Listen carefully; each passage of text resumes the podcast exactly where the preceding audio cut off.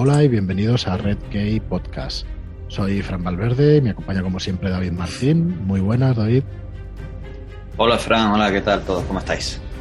Muy buenas y hoy con un invitado muy especial para nosotros, Ángel González Olmedo. ¿Qué tal, Ángel? Pues muy bien, espléndido como siempre. Muy bien, pues Ángel, que pues si es la primera vez que nos escucháis, es autor de narrativa fantástica y de no ficción también, es alguna cosita por ahí. Y bueno, está en próxima publicación tu novela La historia triste de un hombre justo, que es la primera que vamos a publicar, junto con El demonio de Próspero. Llegará a tiendas a la vez, pero eh, vamos a hacer la primera preventa de la editorial el día 5 de noviembre con La historia triste de un hombre justo.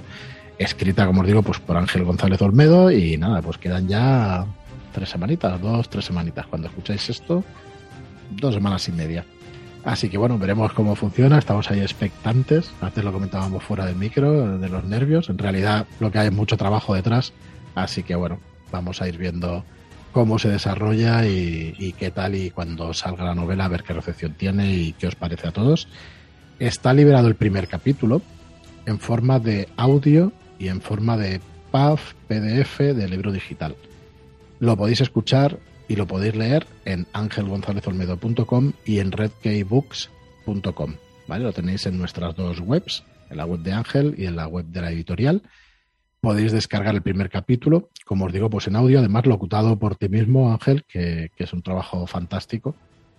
Estuviste un montón de tiempo, ¿no? Pero, sí, la verdad muchísimo la pena.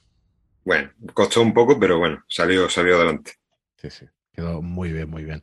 Bueno, eh, sí que más pulsado ya nos habéis dicho en comentarios y eso que os ha gustado mucho, así que esperamos que el resto de la novela también y que larga vida a la historia triste de un hombre justo. Ya iremos comentando y viendo. Y hoy que vamos a tratar en el programa, pues vamos a tocar de nuevo un tema pues que nos gusta muchísimo, que nos, apasiona, y es el de los personajes eh, de fantasía, nuestros personajes de fantasía preferidos. Los comentamos David y yo hace unos cuantos programas. Vino también Tomás Endarrubias eh, con nosotros también para comentar los suyos preferidos. Y hoy pues hemos invitado a Ángel para que se venga y hagamos lo propio, ¿no? Que, podamos repasar tus personajes, que nos puedas contar.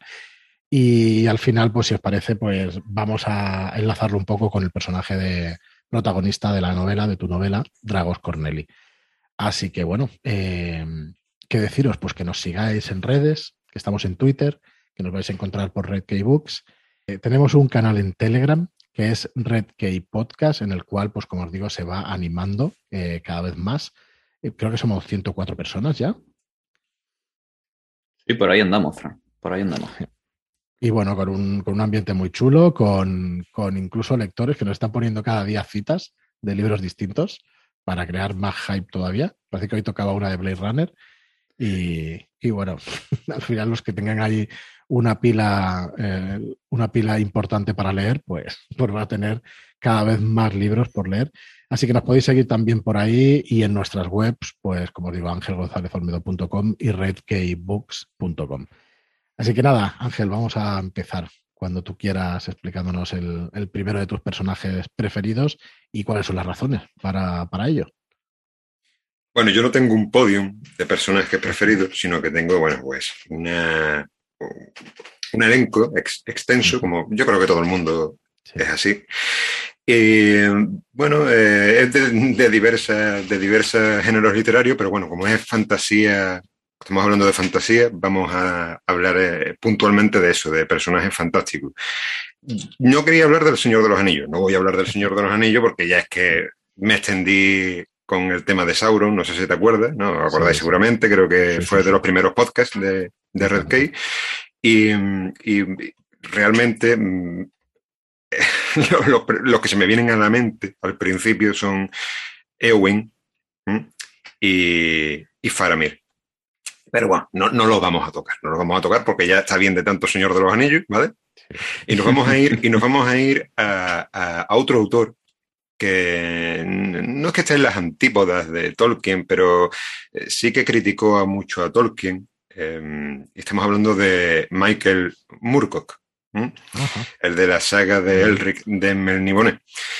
Eh, bueno, en realidad criticada porque en realidad es, todo un rollo político, porque Murkoch era anarquista, bueno, es anarquista, eh, todavía sigue vivo. Ah, sí, sí, ostras. sí, sí, sigue vivo. Joder, lo había matado antes de tiempo por No, no, está vivo. Tiene... especial sobre Murkoch. ¿eh? Sí, sí. Y, bueno, pues Tolkien pues era un hombre ordenado, vamos a decirlo de esa manera, era un hombre más ordenado, ¿no? Entonces esto es política, todo es politiqueo, ¿no?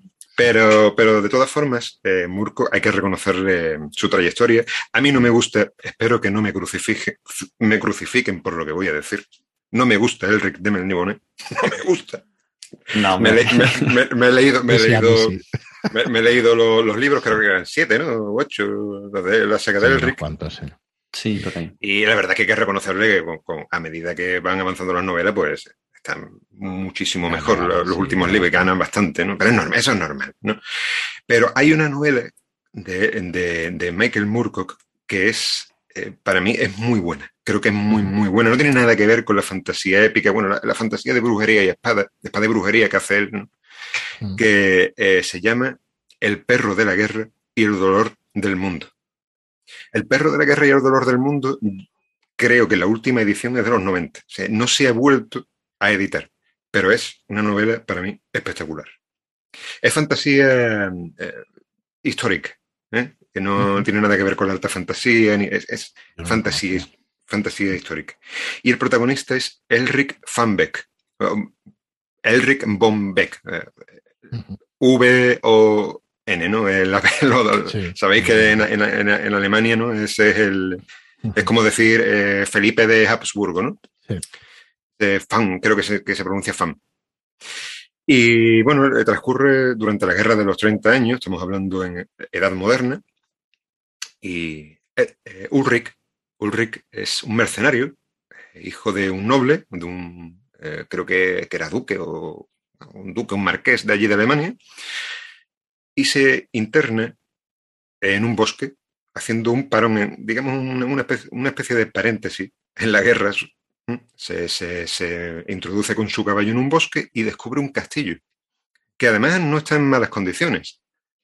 Entra dentro de este castillo, descubre que hay comida de sobra, descubre que, eh, bueno, pues se puede quedar ahí a pernoctar, pero su estancia empieza a alargarse dentro de este castillo.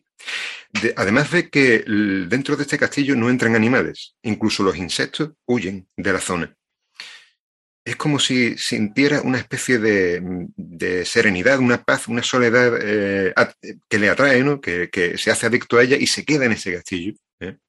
oculto de, la guerra. Y un día decide salir. Y cuando emprende su marcha, una comitiva que él intuye que debe ser la del señor de este castillo, aparece bueno, yo no estoy revelando nada de la novela em, que, le da de strip, ¿eh? esto es el principio, estos son los primeros dos, tres capítulos. Llega eh, esta comitiva y, aquí empieza ya pues, pues los retazos de, fantasía. empezamos a ver que, la comitiva está compuesta por una procesión de muertos, gente putrefacta, eh, gente salida de los mismos infiernos. Pero dentro de uno de los carruajes, un caballo, no recuerdo, que hace años que la leí, hay una mujer de la cual eh, Ulrich se enamora y le invita a entrar en el castillo con ella. Bueno, eh, transcurren una serie de días, pero Ulrich eh, le empieza, claro, como es lógico, a disertar acerca de lo que acaba de, ver, ¿no? muertos, una procesión de muertos, y ella pues le dice que su señor tiene dominio sobre estos muertos. Le pregunta el nombre de su señor. Ella le dice que es esclava de él y que con el tiempo se lo irá diciendo, pero bueno, pasan las semanas, pasa el tiempo, hasta que esta mujer le revela por fin el nombre de, este señor del castillo y le dice que es Lucifer. Eh, Ulrich le dice, bueno, pues te saco de aquí, te saco de aquí, te libero de él y que y, huiremos a donde él no pueda eh, detenernos. ella le dice que es imposible, que esto es dominio de él, el castillo es dominio de Lucifer, es uno de los reinos en la tierra del, maligno. Y entonces eh, le revela por qué las criaturas del bosque, los conejos, los tejones, eh, incluso ejércitos que han pasado, han pasado por aquí, ni siquiera eh, descubren el castillo. Es decir, el castillo está como invisible, ¿no? Entonces Ulrich le dice a la mujer, entonces yo por qué he entrado aquí? ¿Por qué he logrado entrar en este castillo? Entonces la mujer le comenta, pues porque tú eres un ser amoral y tú ya perteneces a Lucifer desde hace tiempo y por, e, y por eso has logrado entrar aquí. Y ahora él viene y lo sabe.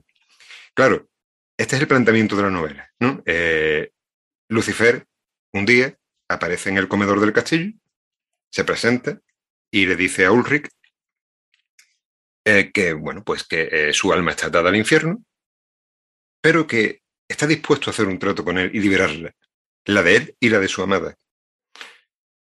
Ulrich le dice que, trato, de, de qué se trata, ¿no? Este pacto. Y le dice, pues mira.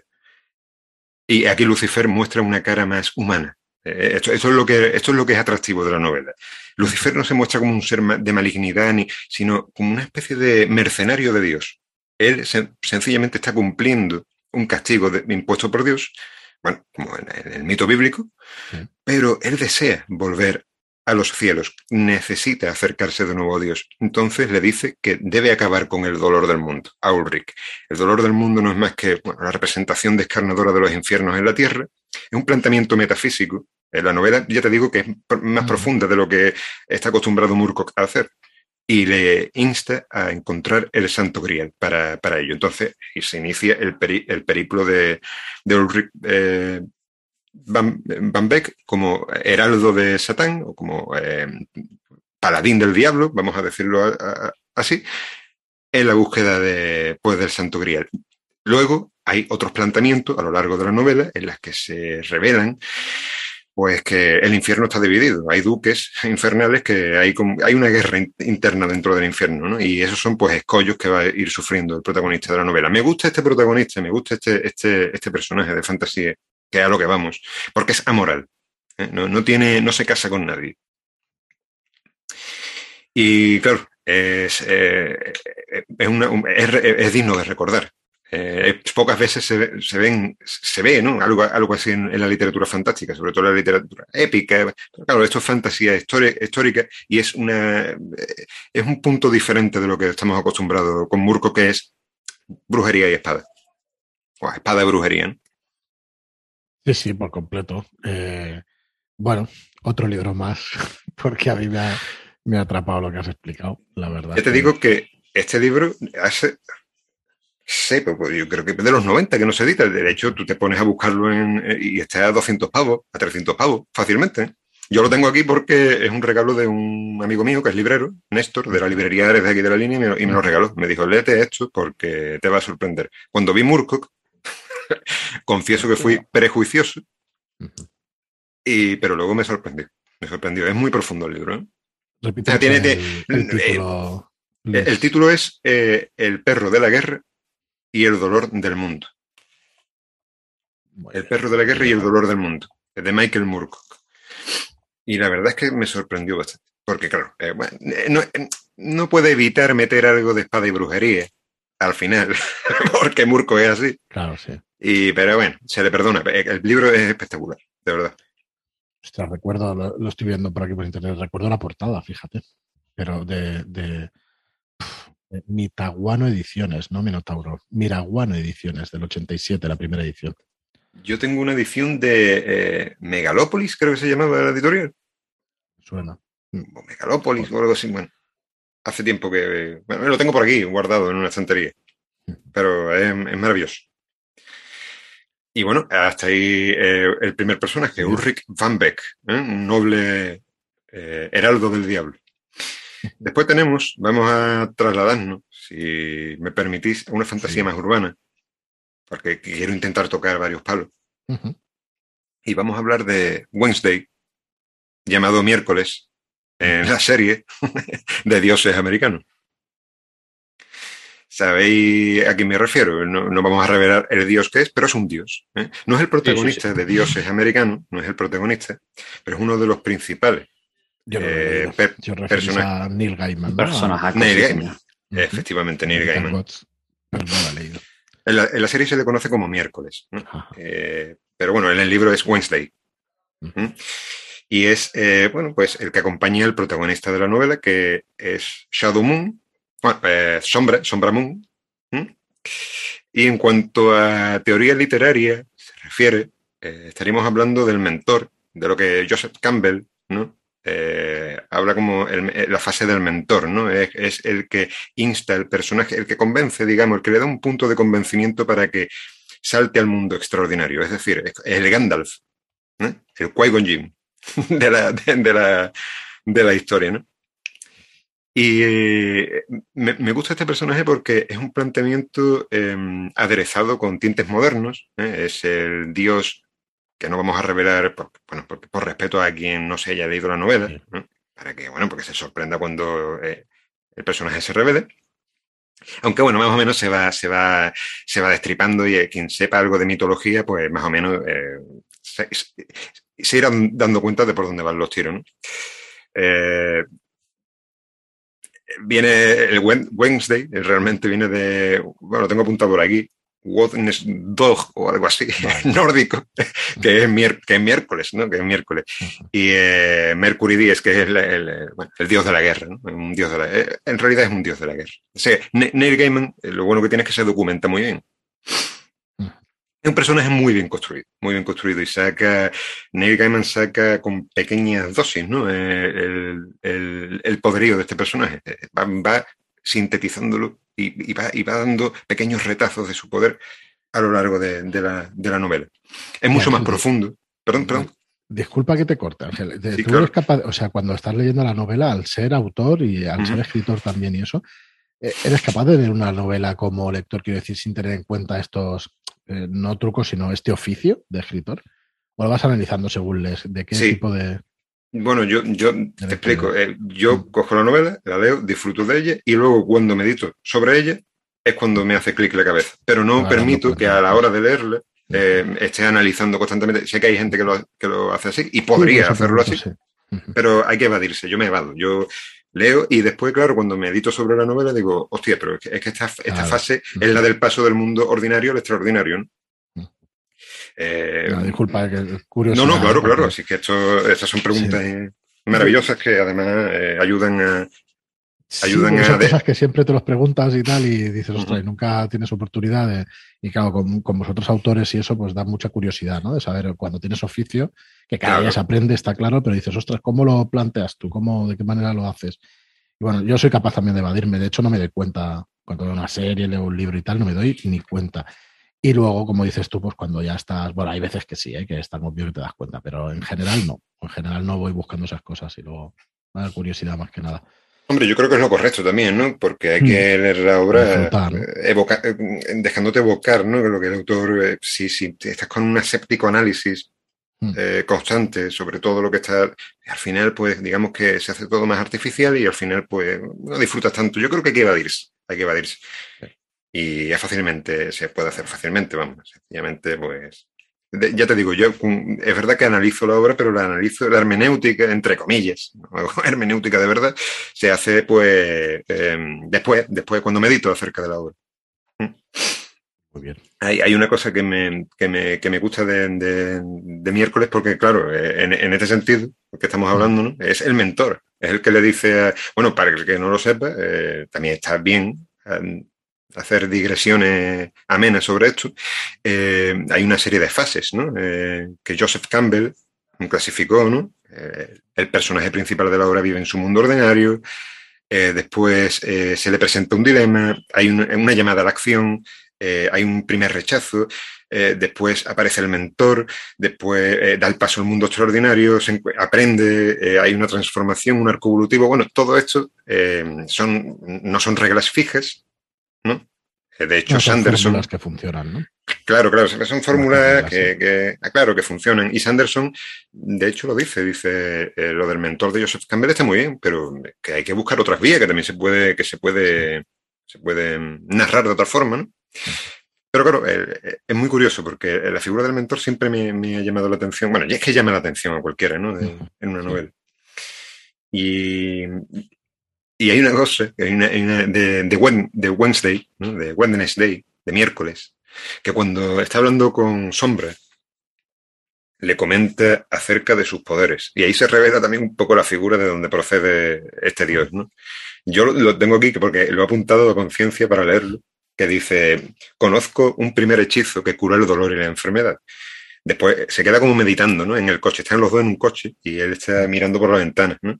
Y dice, otro que cura las heridas con solo tocarlas, otro que desarma al enemigo, que me liberen de mis ataduras, puedo atrapar el vuelo una bala sin que me dé. El sexto, cualquier maleficio en mi contra se vuelve contra quien lo emite. Puedo apagar el fuego con mirarlo. Si un hombre me odia, me gano su amistad. Y luego dice, el noveno, ¿no? Dice, puedo cantar al viento para que duerme y apaciguar la tempestad. Esto lo hace como meditando, ¿no? Como recordando, ¿no? Eh, los hechizos que ha aprendido. Y revela que los aprendió mientras estuvo ahorcado en un árbol durante nueve días y nueve noches y lo traspasaron con una lanza. Bueno, yo creo que ya he dado suficientes pistas de quién es. Pero me, parece que, está muy bien documentado Neil Gaiman, ¿no? Y son atractivos, son cosas del personaje que, atraen, ¿no?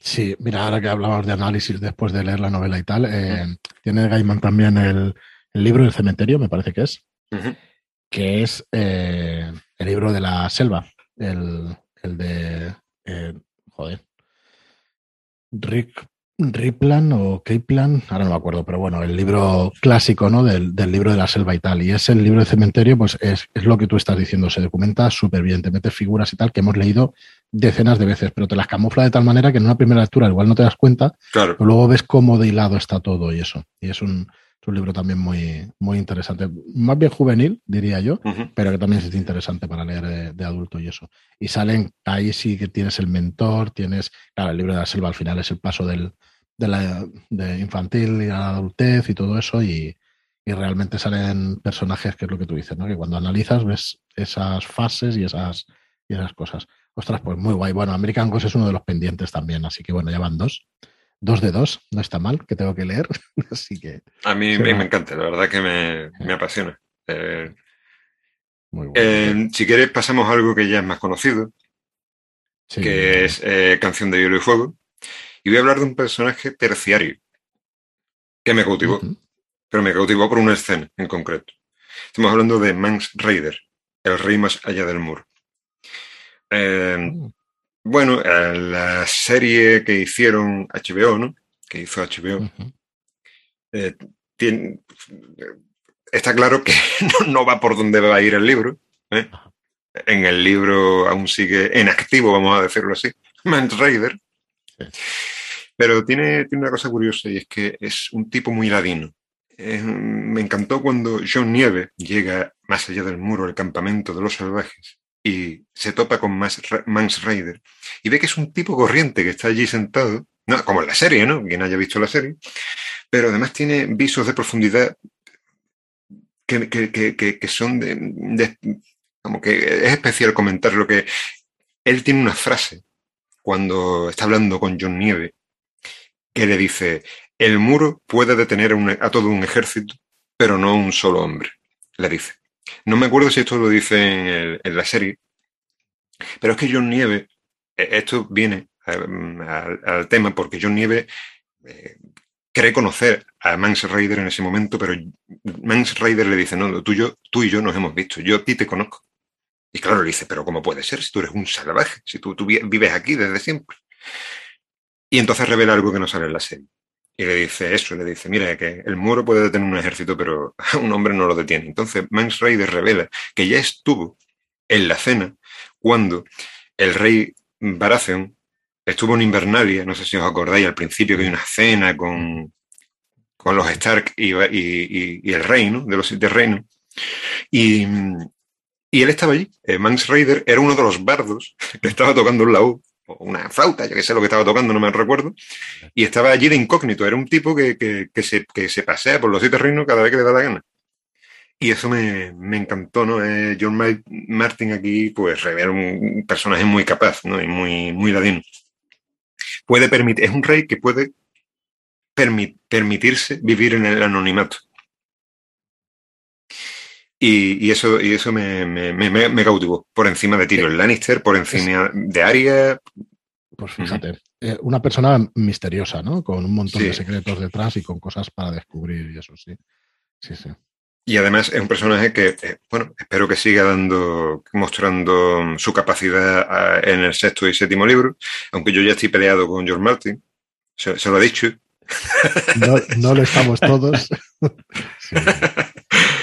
Yo ya no sé si me voy a leer el sexto libro, sí lo leeré, porque ya por, Yo no he leído el quinto, ¿eh? No lo he leído. Porque... Yo sí lo leí cuando salió, bueno, un par de años después de salir. Me costó horrores. O el cuarto es que.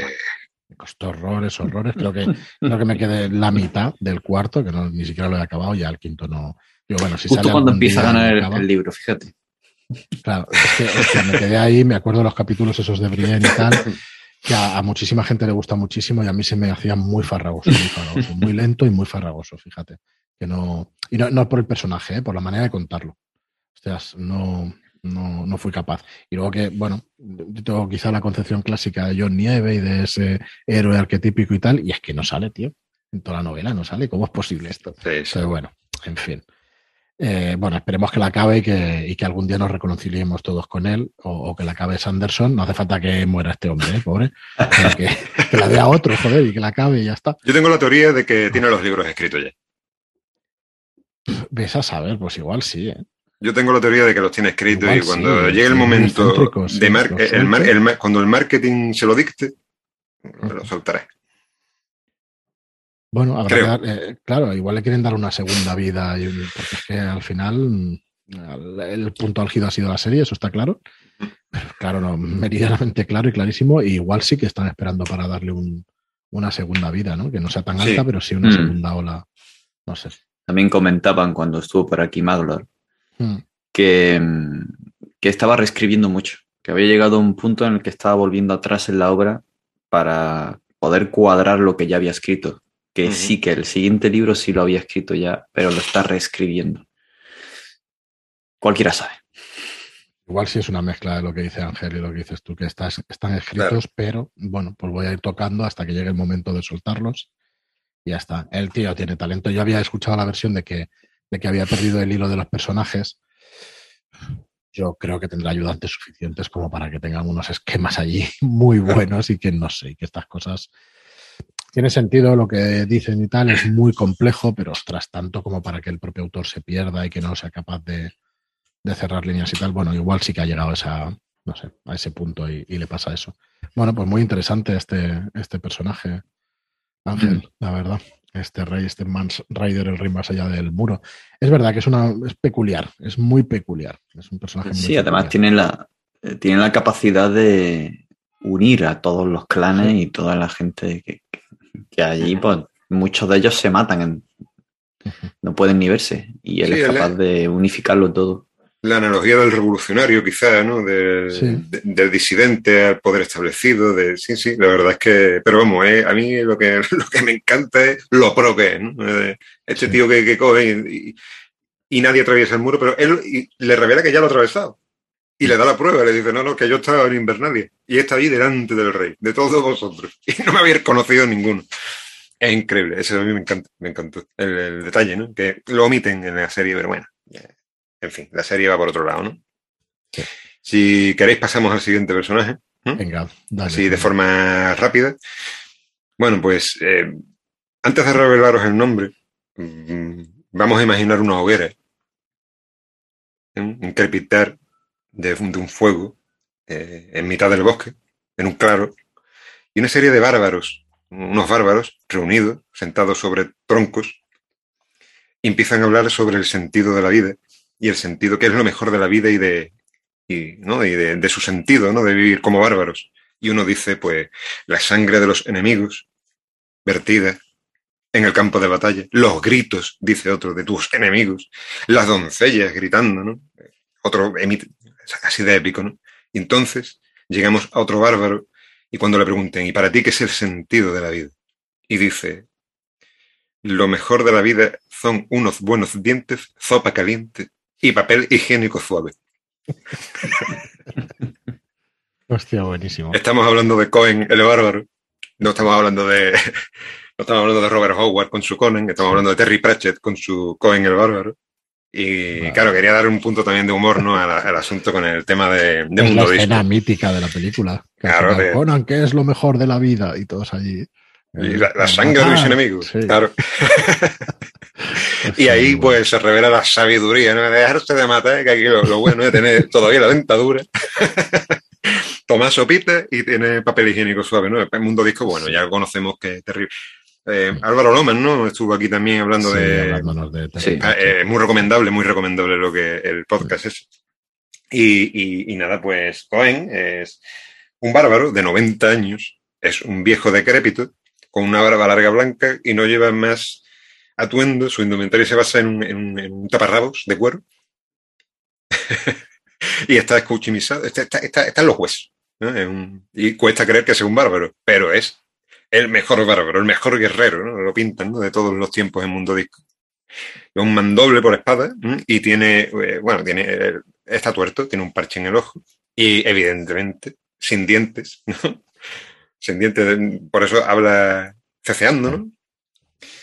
Y es una parodia de Conan. Es una parodia de Conan el Bárbaro, ¿no? Pero también es una parodia de Genghis Khan, porque ahí, eh, en uno de los, libros, no recuerdo cuál, perdonadme que no lo recuerde, que no, me acuerdo, ¿no? pero era em, eh, en, el que, en que él em, se, se, hace con el imperio Agatha, ¿no?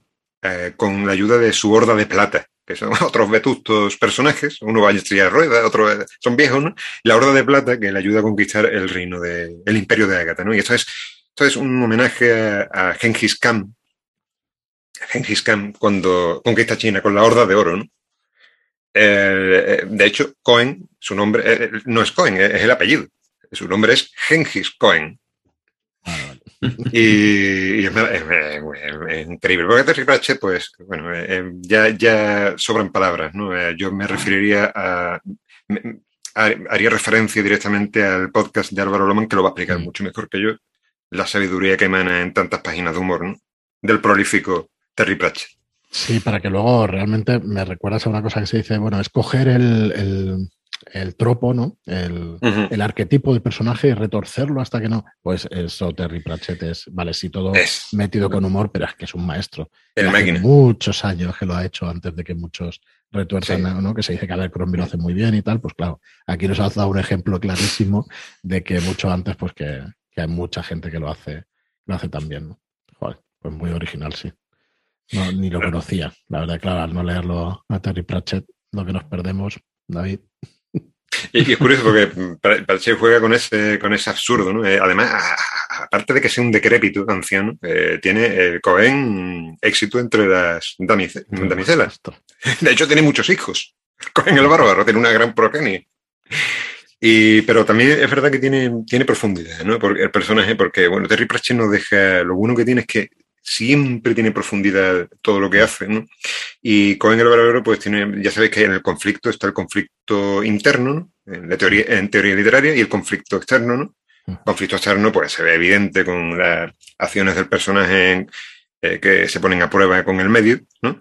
Y luego está el conflicto interno, ¿no? Que es la moral, eh, fin, las disertaciones que haga el personaje. Y Cohen tiene un conflicto interno fuerte porque mm, está frustrado, un personaje frustrado que, ha visto el fin de la época de los héroes y, se, y está viendo el, surgimiento de una época de cívica, de, ciudades, entonces pues eso pues le escama bastante, ¿no? Y, está, chulo, está chulo, un personaje que merece la pena comentar. Si queréis, vamos con otro personaje, ¿vale? ¿Mm? Y he dicho que no iba a hablar del Señor de los Anillos, pero yo no he dicho que no vaya a hablar del Silmarillion. Bien. Y quería hablar de. Echa la ley y echa la trampa. quería hablar de un personaje que no se habla mucho de él y me sorprende, porque. Y es Finrod Felangun. Ah, qué hijo, grande. Hijo de Finarfin, rey de Nargothrond, señor de Tolsirion y de Minas Tirith, no la Minas Tirith que conocemos en El Señor de los Anillos, la Minas Tirith de la Primera Edad, que está en Beleriand, que es una ciudad, un enclave estratégico. Es nieto, además, eh, Finrod es nieto de, de Finwë, el rey de, los Noldor, de los Nordor, y es hermano de Galadriel y de Orodreth. ¿Y por qué es tan importante para mí este personaje? Porque es el inicio de la amistad entre hombres y elfos. Finrod es el nexo de unión entre el pueblo de los Eldar y de los Edain, es decir, del, pueblo de los elfos y del pueblo de, los hombres, de los, seres humanos. Y mm, son cosas que se te quedan cuando lees el Silmarillion, ¿no? Eh, cuando el pueblo de Beor, no Beor el cambia formas, Beor, B-E-O-R, qué malo soy deletreando, lo he tenido que pensar mucho. Sin la N.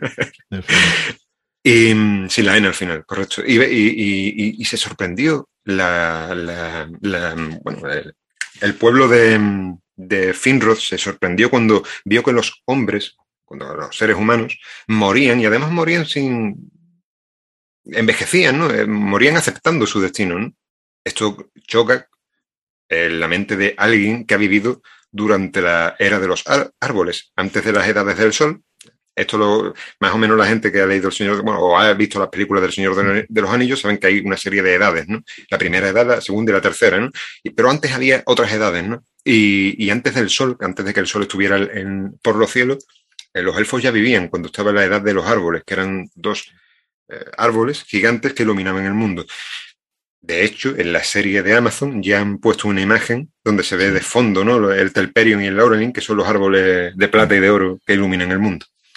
Y Finrod es un, ser muy antiguo que vivió durante aquella época, llamado también Ingoldo, ¿era? Sí, Ingoldo, que, significa el Noldo. Es como decir el sabio, ¿no?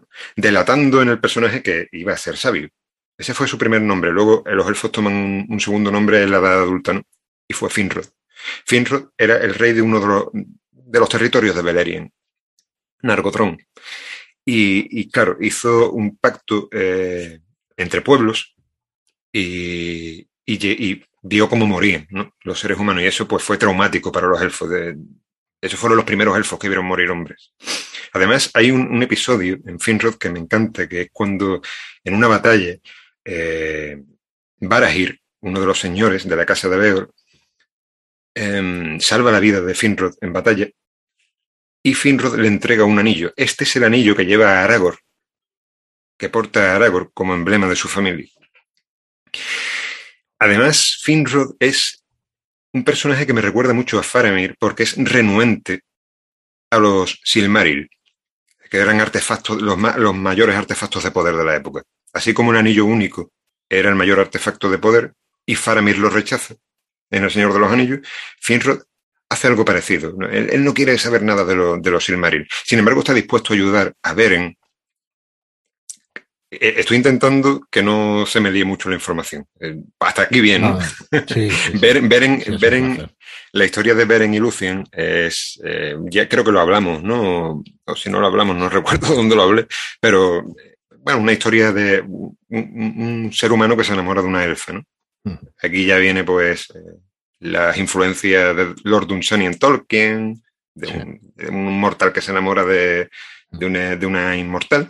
Y Beren es, por, orden del rey de Doriath, eh, o por petición de él más bien, se, compromete a encontrar uno de los Silmaril, de arrebatárselo de la corona de, Morgoth, el primer señor oscuro. ¿eh? y Finrod le dice que estará dispuesto a ayudarlo en su empresa. Él no quiere saber nada del Silmarín, pero está dispuesto porque el destino de los hombres y el de los elfos están ligados y además ahí tienen un enemigo común. Cuando expone esto en la corte de Narcotrón, la corte, la mayoría de la, bueno, no sé si la mayoría, no recuerdo, pero una gran parte eh, se muestra reacia a esta empresa y Finrod se quita la corona, se descorona, se derroca él mismo y la tira a los pies de, los, de, los que están conspirando contra él. Y parte con su hueste de leales hacia, hacia el norte para arrebatarle pues, el Silmaril, al Silmaril a, Morgoth. Claro, se topa con una isla que antes era, dominio de él, una isla fluvial donde está la torre de Minas Tirith, esta fortaleza que os he dicho antes, que es un paso estratégico y que está dominada ahora mismo por Sauron, y bueno, lo poco que hay que decir aquí es que Finrod muere aquí, en una batalla. realmente no muere en una batalla, muere en los calabozos, creo recordar, torturado por Sauron, pero su participación pues es patente, ¿no? A la hora de reconquistar la isla de Tol Sirion. Me gusta este personaje porque, claro, eh, representa un nexo de unión entre... Eh, es el nexo de unión entre los elfos y los hombres. Eh, se podría hablar más cosas, se podría hablar más cosas de, por ejemplo, que, el nombre, pero sí la figura de la figura de este elfo. Dale, dale. Por ejemplo, decías. Sí, bueno, pues el, el Felagund, es, el, es un epíteto, es, significa el excavador, porque su fortaleza la tiene bajo tierra. El reino de Narcotron está bajo tierra, por ejemplo, ¿no? una de, de, las anécdotas de él.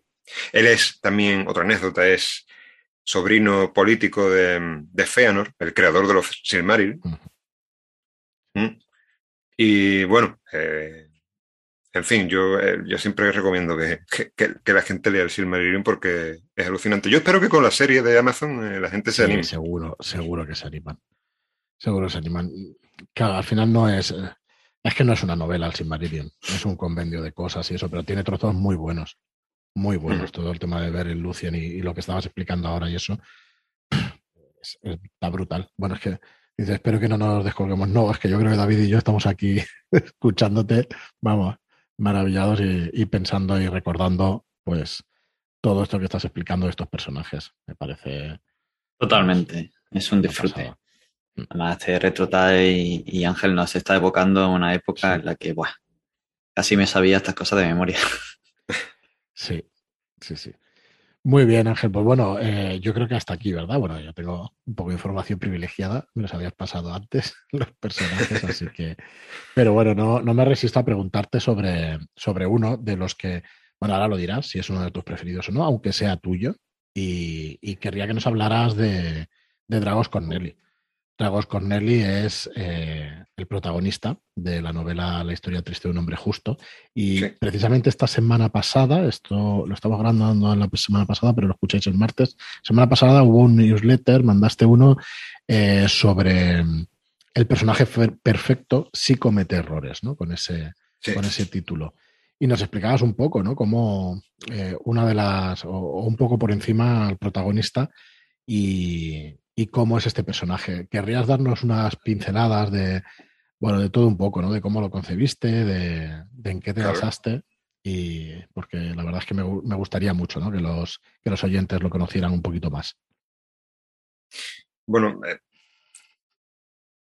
todo personaje tiene su lado oscuro, o debería tenerlo, o por lo menos debería dudar de sí mismo.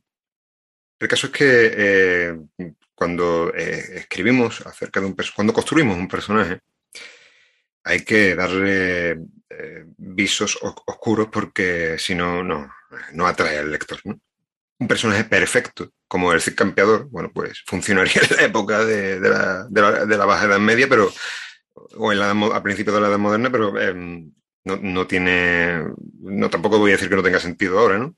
Pero un personaje perfecto no, suele atraer, ¿no? Un personaje que sea eh, guapo, inteligente, eh, que no comete fallos, que resuelve todos los conflictos hay, que poner, eh, y además que eso lo que hace es que no se perciba que los conflictos sean, sean tareas mm, o retos, ¿no?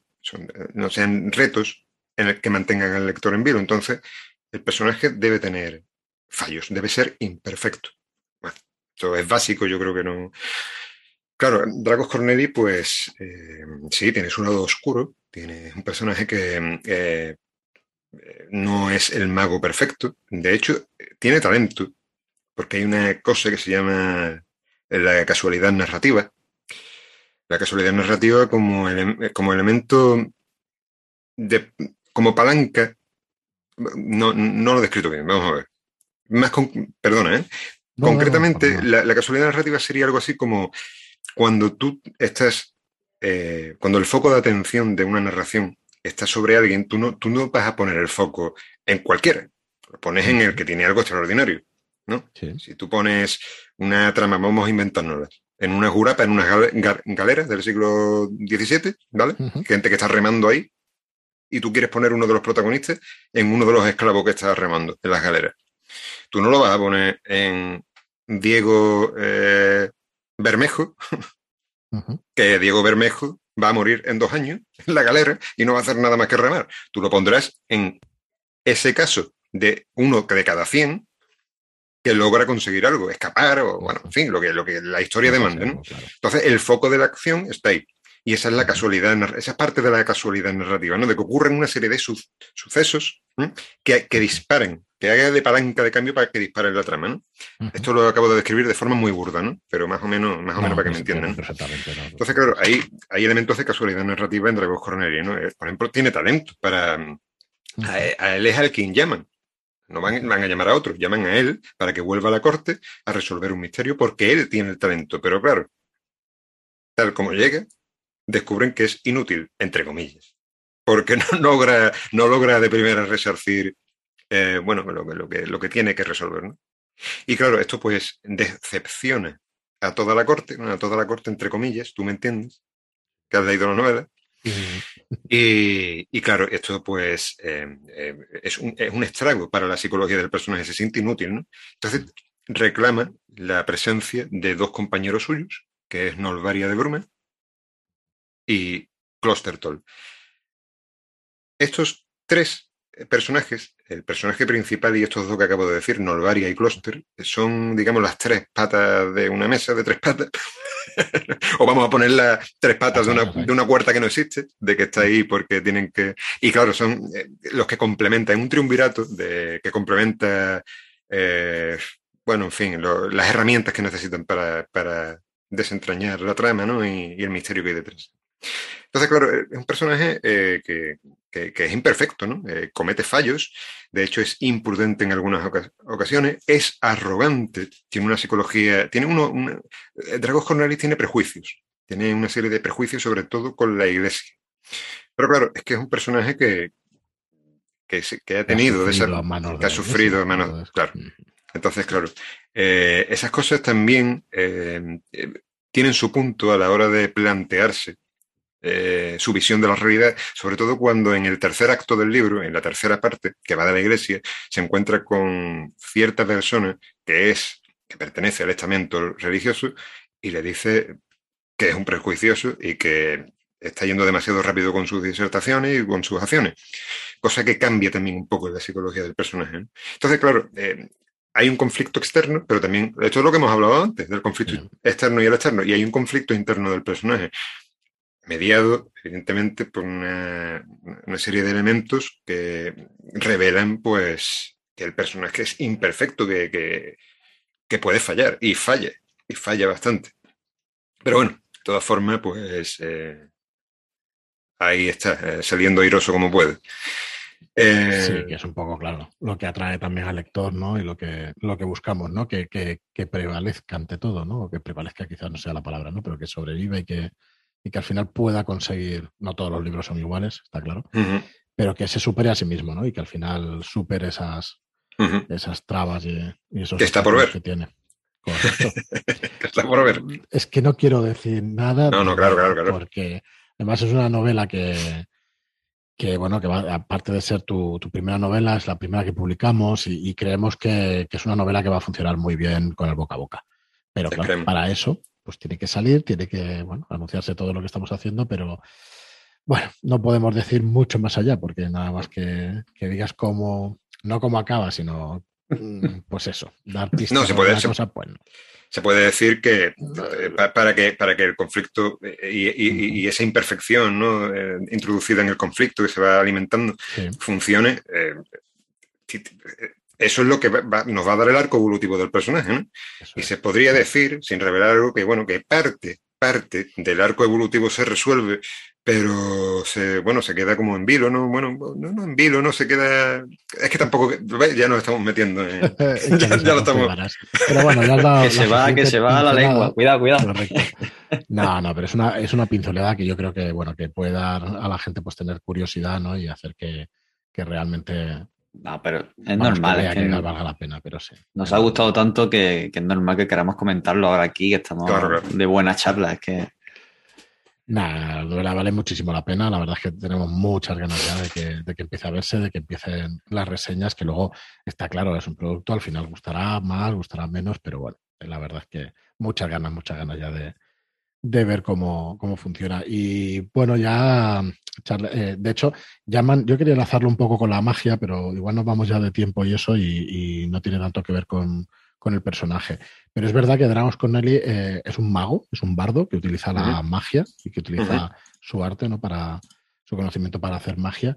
Y, también viene ligado más ahí, ¿no? O sea, no es un, no es un mago perfecto, ¿no? Como tú decías vos hace un rato.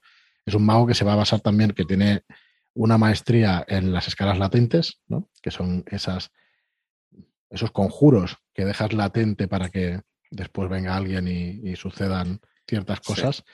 Y en eso es, su especialidad, pero claro, no es especialista en otros tipos de conjuros ni, ni en todas las facetas de la magia, ¿no? Y entonces es lo que explicabas tú un poco, ¿no? De que se apoya en Cluster Toll y en Nolvaria de Bruma, que, son expertos en, otro, en otra faceta de, de, esta magia que construyes además en la novela. Tampoco queremos desvelar al 100% porque es una de las, de las gracias también de cómo funciona y todo eso.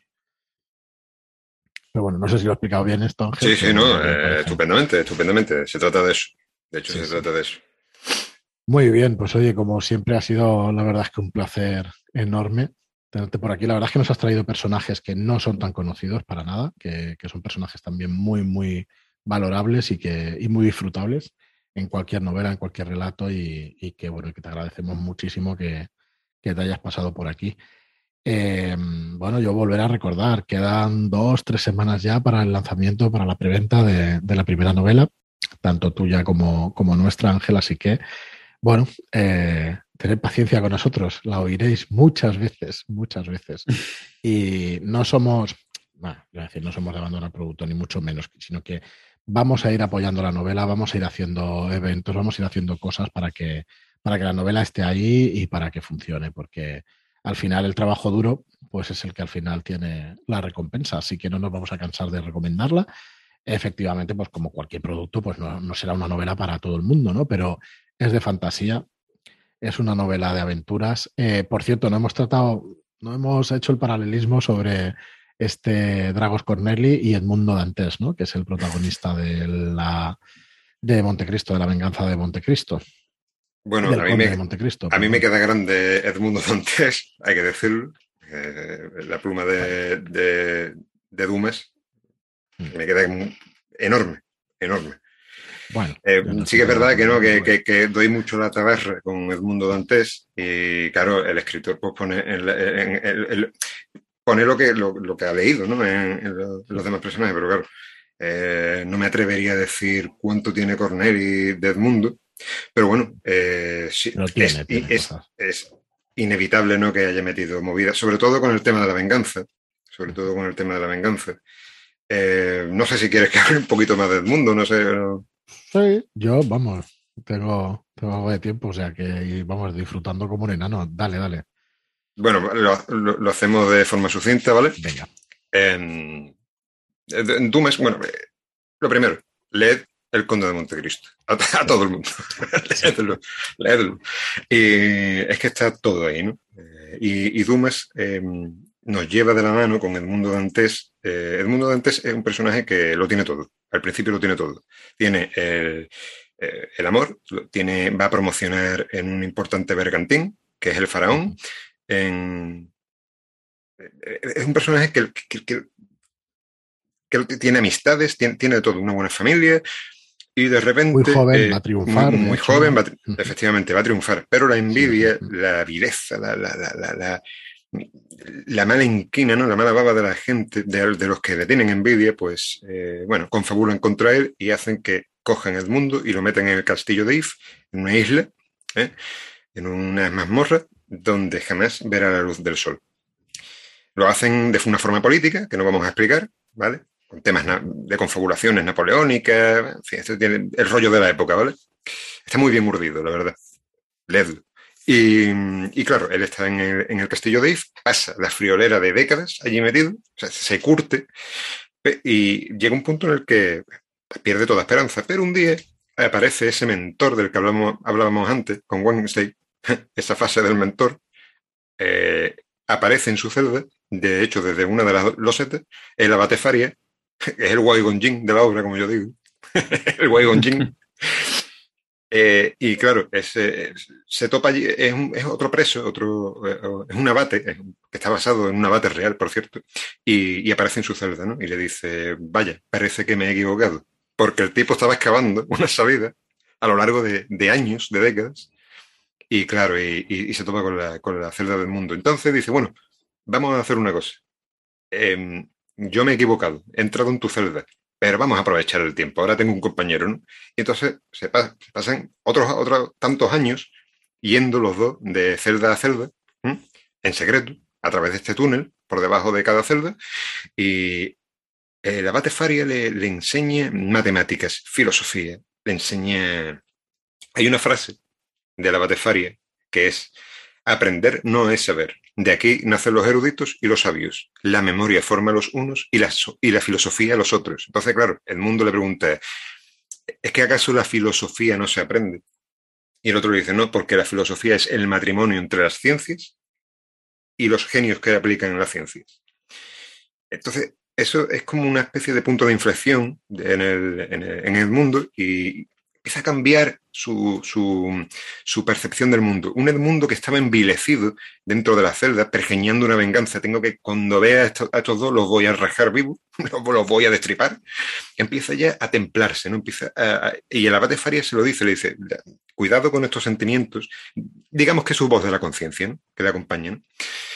Ocurren una serie de hechos, vamos a relatarlo de forma, de forma resumida. Vamos a decir que bueno, el abate Faria muere en, las celdas, pero el mundo consigue escapar con información de dónde hay oro, porque el abate Faria le dice dónde hay, en Montecristo, en una isla, hay mucho oro, y Edmundo pues, consigue todo el oro, pero ya formado, ya tiene, tiene por un lado la vileza que ha ido destilando. La, hostia que le ha dado la vida, porque La hostia que le ha dado la vida, pero además tiene conocimientos.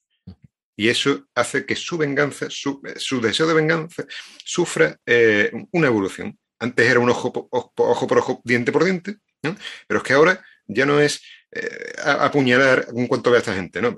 Ahora voy a coger el dinero, me voy a eh, crear una faceta, voy a ser el conde de Montecristo, me voy a inventar un condado que no existe, voy a aparecer allí con todo el oro del mundo en París y voy a, bueno, lo que conocemos como la venganza se sirve fría. Sí, sí, sí. Y claro, luego hay un planteamiento final acerca de la venganza que se resume en una carta que Edmundo da a Morrel, uno, de los personajes de la novela. No lo voy a destripar, ¿vale? No lo voy a ver. Es que de verdad hay que leerlo. Y es su planteamiento final sobre la venganza. Es que la venganza no, no están. Están las películas del Conde de Montecristo. ¿eh? Em, la última que se hizo, eh, creo que fue en los 90, ¿no? Sí, hará 15 o 20 años. No, no tanto. Pero, pasa que. Los 99 o algo así. Pero no es la que. Igual no es la que dices tú, ¿no? Eh, no, sí, es este, este. Eh, no estoy hablando de la de blanco y negro. La de blanco y negro no, la. Eh, y, sale y el Pierce y sale ah, el, de, ah, el de la Pasión bueno, pues, de Cristo. Joder, eh, no del actor. Fuera, fuera esta película. esto no tiene nada que ver con el Conde de Montecristo. Esto es sí, no eh, el mundo de colores, ¿no? El, sí, esto todo rosa. Mm. Eh, realmente la novela es más trágica, más descarnadora y más humana de lo, de lo que... Por eso no vale verse la película. Hay que leerse el libro, el libro y es más romántico, al final es un poquito más romántico y mm. eso. Y ver el planteamiento, el planteamiento final de, de la venganza que, que, hace en una carta, ¿no? y que además que habla del resumen toda la novela en, en, una carta, es increíble. Y bueno, eh, esa, esa, esa, esa vidis que tiene el personaje pero eh, estilizada, esa venganza estilizada es la que tiene Dragos Corneli. Claro, eh, el demonio de Dragos sale a, flote cada vez que percibe ciertos estímulos. Pero bueno, en fin, eh, eso ya puede se ver al final de la, de la, de la novela.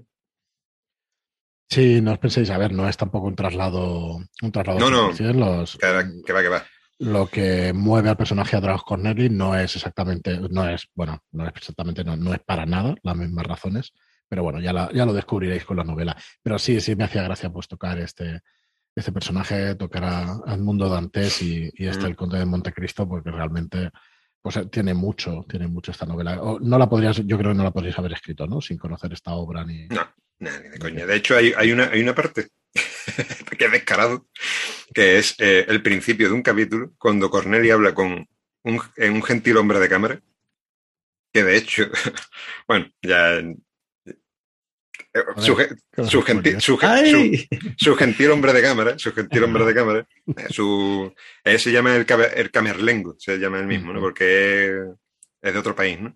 y la conversación que tiene. Y además, como está la conversación configurada, yo no podría haberla hecho sin, sin dumas. Mm. Una gran fuente de inspiración, sí. y tanto, y tanto. Pues nos vamos a quedar con eso. Nada más. Eh, espero que os haya gustado tanto como a nosotros, pues escuchar a Ángel y aquí compartir un, ratito con él, que para nosotros es un placer enorme.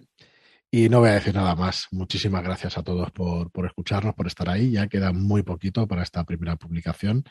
Muchas gracias por todo vuestro apoyo en redes y en, y en el chat de Telegram, que la verdad es que estamos muy arropados. Y nada más, eh, nos escuchamos en el próximo programa. Muchísimas gracias, Ángel, perdona por, por venirte, que de verdad que es un placer. Gracias a vosotros. Y no será la eh, última vez, seguro que nos, claro, claro. nos escuchamos. Muy bien, pues nada, David, si te quieres despedir. Nada, un auténtico placer siempre hablar con Ángel y a, recordar a quienes nos está escuchando que podéis encontrarnos en Telegram, en Redkit Podcast, que en la página de Ángel, angelmontaragolme.com, podéis suscribiros a su newsletter si queréis saber mucho más sobre Daros Corneli, sobre su relato y sobre él. Y también podéis entrar en Reiki Books para conocer más de la novela, descargaros el primer capítulo y suscribiros a la newsletter porque vendrán cositas. Así es. Muy bien, pues nada más. Muchísimas gracias a todos y hasta el próximo programa. Hasta luego. Adiós.